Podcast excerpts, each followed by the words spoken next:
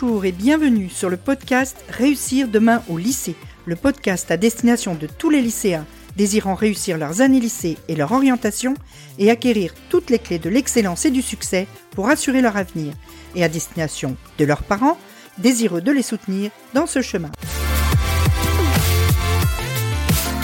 Je suis Nathalie Mougel, coach scolaire, et j'accompagne les lycéens qui souhaitent réussir.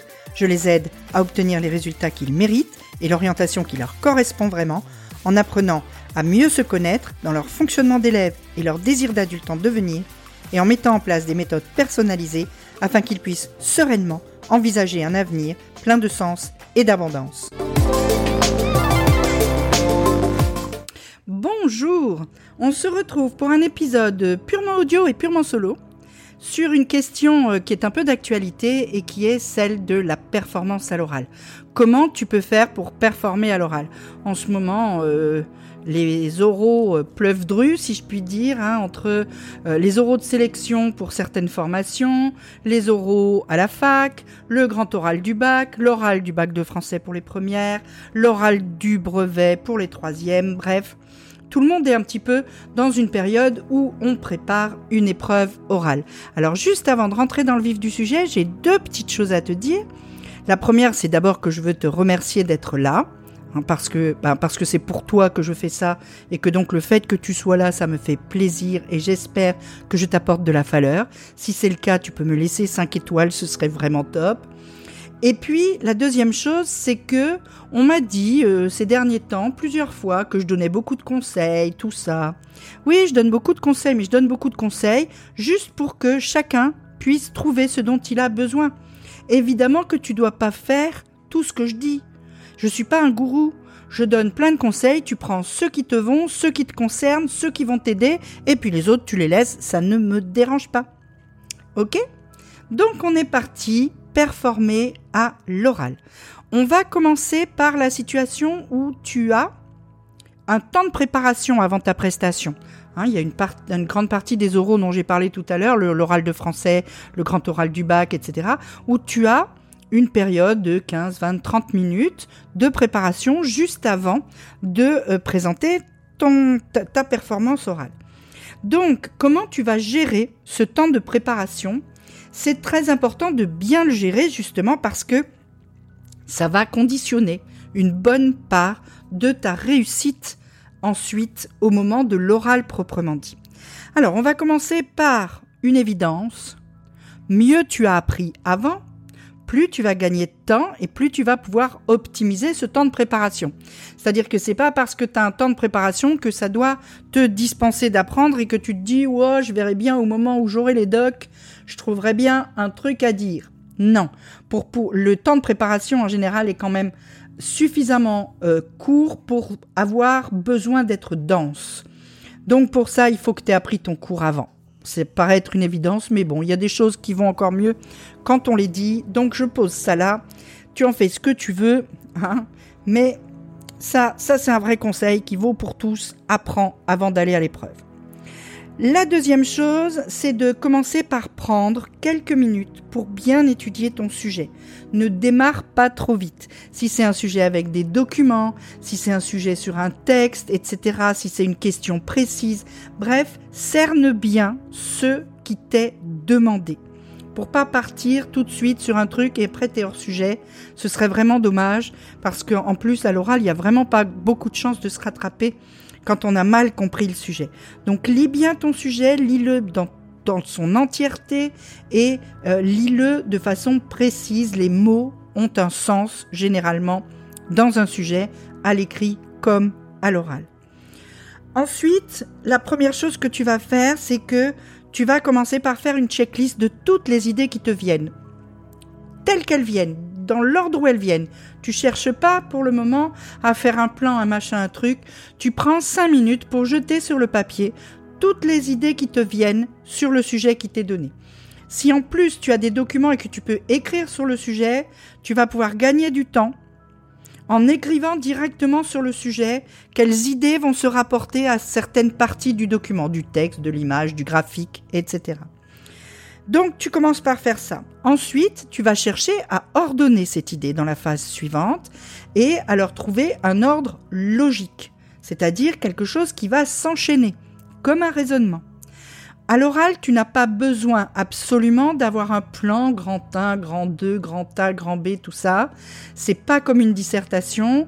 Ce qui est surtout, surtout important, c'est que tu aies tes idées dans un ordre logique et que la personne qui t'écoute voit se dérouler le raisonnement que tu tiens. Ça, c'est super important que tu donnes cette impression que, ah bah oui, ça s'enchaîne, c'est juste, c'est logique, tout va bien. Hein.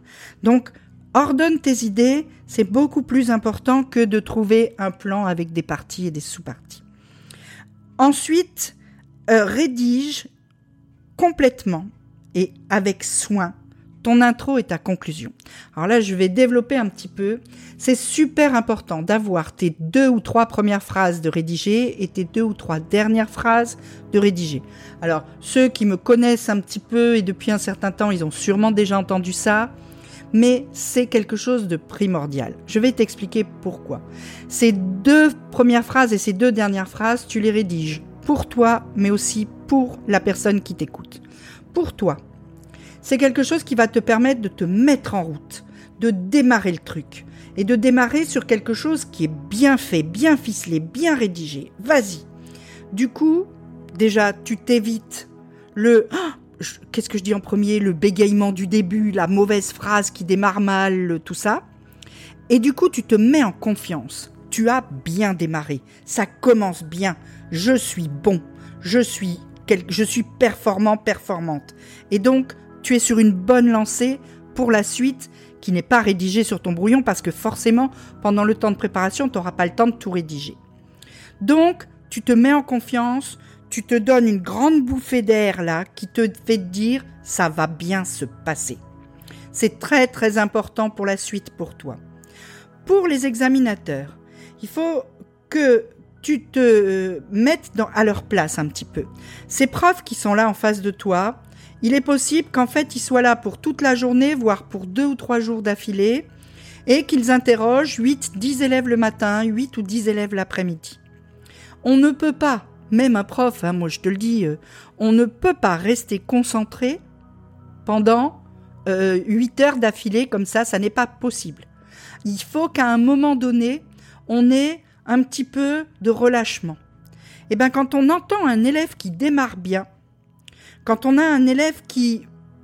On a l'impression que ça va rouler là, ce début est nickel.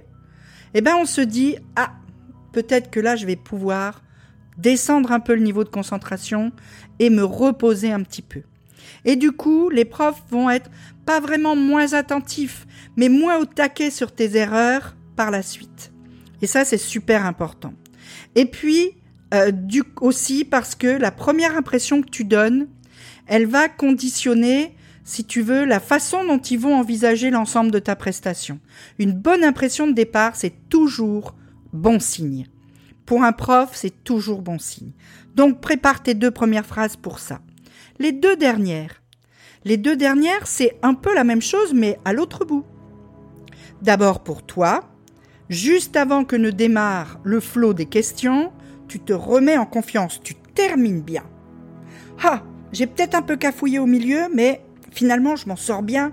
Ma fin est bonne, ça, se goupille bien, c'est bien. Tu te remets en confiance pour les questions qui suivent. Et pour le prof, eh bien, le prof se dit Ah, ça avait bien commencé, ça a bien fini. Et du coup, il est plus positif vis-à-vis de toi et il va avoir moins tendance à aller chercher la petite bête pendant les questions après. Il va avoir moins tendance à essayer de te coincer. Hein. Parce que bon, il faut bien qu'on s'amuse un petit peu. Hein. Je dis ça pour rire, mais ça arrive que tu puisses te trouver en face de quelqu'un qui, comme il n'a pas aimé ta prestation de départ, cherche à te quelque part à te prendre en défaut. Quand tu as bien terminé ta prestation et que tu l'avais aussi bien commencé, l'impression générale qui reste au prof juste avant de te poser des questions, c'est une, une impression très positive.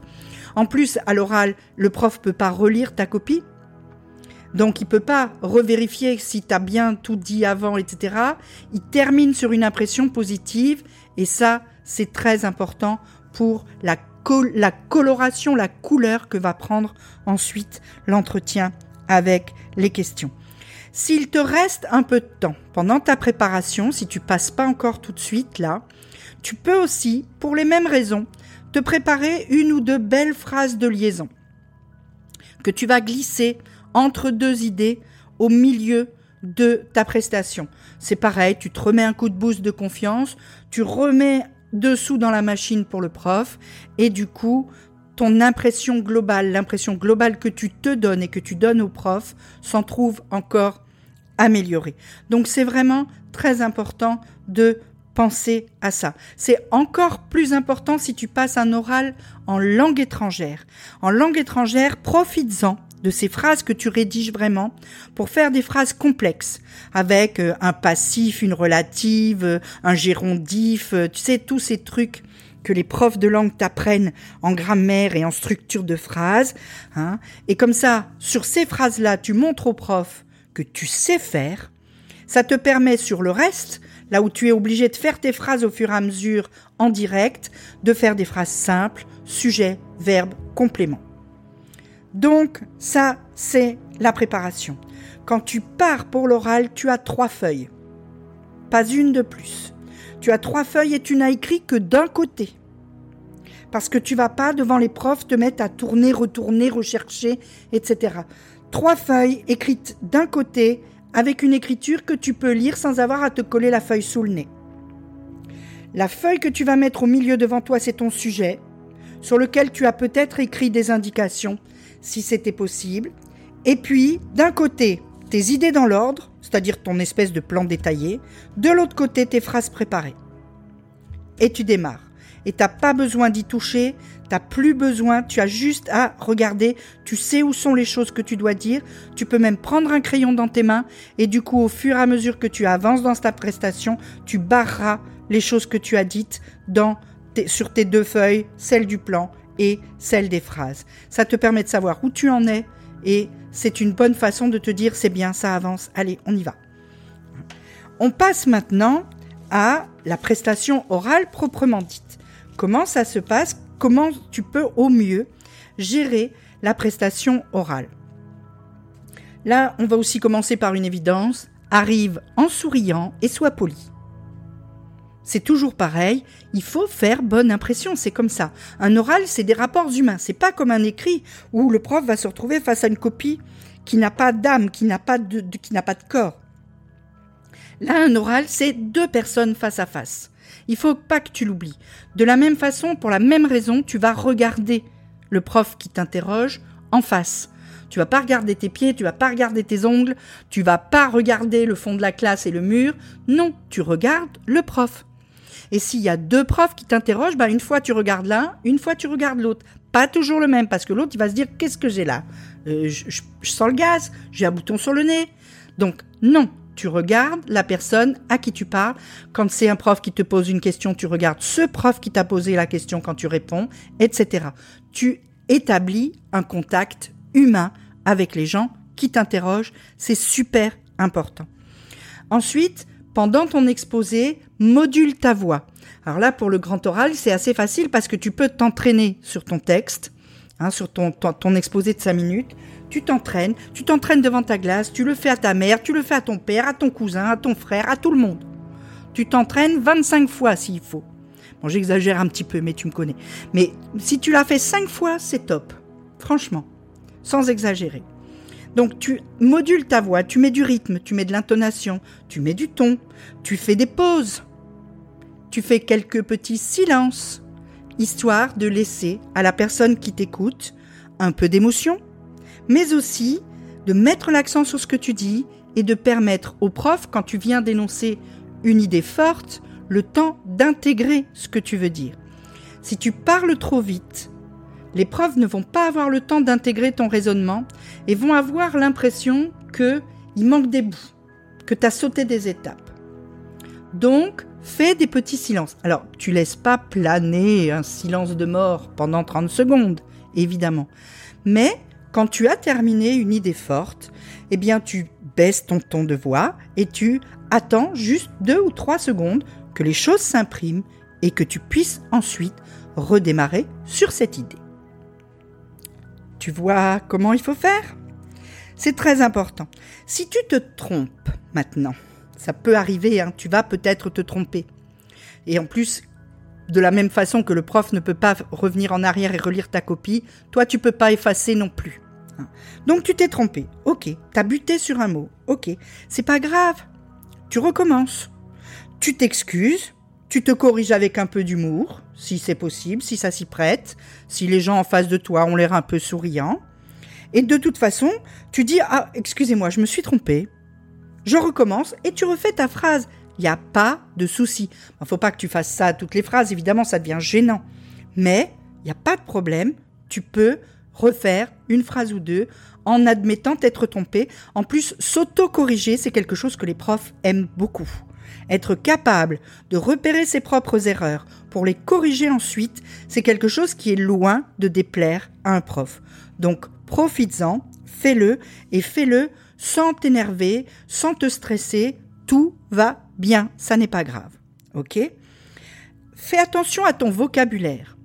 C'est pas parce que c'est un oral que c'est une discussion avec tes potes.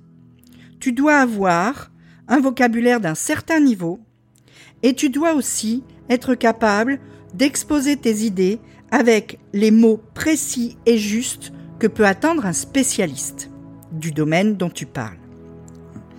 Pour ça, qu'est-ce qu'il faut que tu fasses? Ben, En travaillant ta question, notamment pour le grand oral, hein, en travaillant ta question pendant les semaines qui précèdent l'examen, eh bien, tu vas lire plein de choses sur ton sujet, de façon à t'imprégner des, du vocabulaire, des phrases, des tournures de phrases, des, etc., des gens qui sont des spécialistes de la question dont tu vas parler. Et quand tu utilises véritablement un mot technique, tu dois être capable de le définir. Que tu le fasses dans tes cinq minutes ou que tu n'aies pas le temps, tu risques d'avoir la question après, notamment du prof dit candide, qui n'est donc pas spécialiste du domaine dont tu parles et qui peut avoir besoin d'une précision. Mais la question peut aussi venir du prof spécialiste, donc et une vraie bonne définition. Parce que les profs spécialistes, ça peut les intéresser de s'assurer que tu sais de quoi tu parles quand tu utilises ce mot-là. Donc fais très attention à tout ça. Quand tu te retrouves ensuite euh, dans la séance de questions libres, il y a plusieurs choses que tu peux utiliser. La première chose, c'est quand on te pose une question dont tu connais bien la réponse, développe. Vas-y, tiens le crachoir, sois celui qui parle et développe, vas-y, fais plusieurs phrases, explique les conséquences, etc. C'est toi qui occupes le terrain. C'est très très important, d'abord parce que du coup, ça limite le nombre de questions possibles dans le temps imparti, puisque les profs peuvent pas rester dix ans, hein, ils ont quelqu'un d'autre qui vient derrière toi.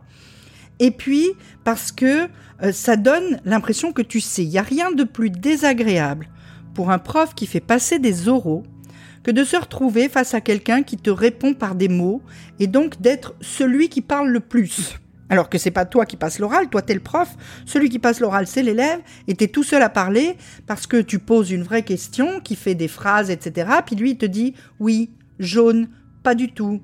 Enfin voilà, c'est pas possible. Donc réponds, développe. Chaque fois que tu sais la réponse, tu tires jusqu'au bout la ficelle de ce que tu sais. C'est très important. Et puis ensuite, quand on te pose une question et que tu ne sais pas, tu dis je ne sais pas c'est beaucoup moins grave que de dire une grosse bêtise. En plus, quand tu dis une grosse bêtise, tu jettes le discrédit sur tout ce que tu as dit juste avant. Donc, quand tu ne sais pas, tu dis je ne sais pas. Évidemment, c'est gênant de dire je ne sais pas à 10 questions d'affilée. Tu n'as pas besoin que je te le dise pour t'en rendre compte. Mais si tu dis une fois, voire deux fois, je ne sais pas, ça n'est pas si grave que ça. Et ça n'est pas pour autant que tu auras une mauvaise note. Donc, assume, dis je ne sais pas et on passe à autre chose. Voilà. Ok? Ou bien si vraiment, si juste t'as pas compris la question, tu peux demander au professeur de reformuler. Ça, c'est possible. Si tu as l'impression que t'es pas certain de ce qu'on te demande, tu demandes au prof de reformuler. Ça n'est pas un souci. Tu le demandes juste poliment et en les regardant dans les yeux. Voilà, je crois qu'on a fait le tour des oraux. Hein. Si tu as des questions sur ces oraux, il n'y a pas de souci. Tu m'envoies un message, tu peux m'envoyer un message sur Instagram, tu peux m'envoyer un message sur euh, ici en commentaire. Tu peux aussi t'inscrire à mes mails et du coup tu auras accès à mon adresse mail et tu pourras m'envoyer un mail pour me poser des questions plus, plus développées. Il n'y a pas de souci, je réponds à toutes les questions qui me sont posées. En attendant, prépare bien, travaille bien en amont. C'est le meilleur moyen d'avoir une bonne note. Et haut les cœurs, un peu d'ambition, voix grand. Même si tu n'as pas vraiment besoin des points pour avoir ton bac ou pour avoir la mention que tu veux, ça fait rien, c'est un bon entraînement et c'est bon pour ton ego de te dire que tu es capable de réussir correctement ou même de briller sur une épreuve comme celle que tu vas passer. On se retrouve très très vite. La semaine prochaine, ça sera beaucoup Parcoursup parce que les résultats vont pas tarder à tomber. À très vite. Si cet épisode t'a apporté un peu de valeur, si tu veux me soutenir, je t'invite à aller me mettre 5 étoiles, que tu m'écoutes sur Apple Podcasts, Spotify ou euh, n'importe quelle plateforme. C'est le meilleur moyen pour me permettre d'aider encore plus de lycéens. Et si tu as 30 secondes, tu peux même mettre un avis. C'est encore plus efficace. En attendant, je te dis à très vite dans un prochain épisode. Entre deux, on se retrouve sur Instagram. À bientôt!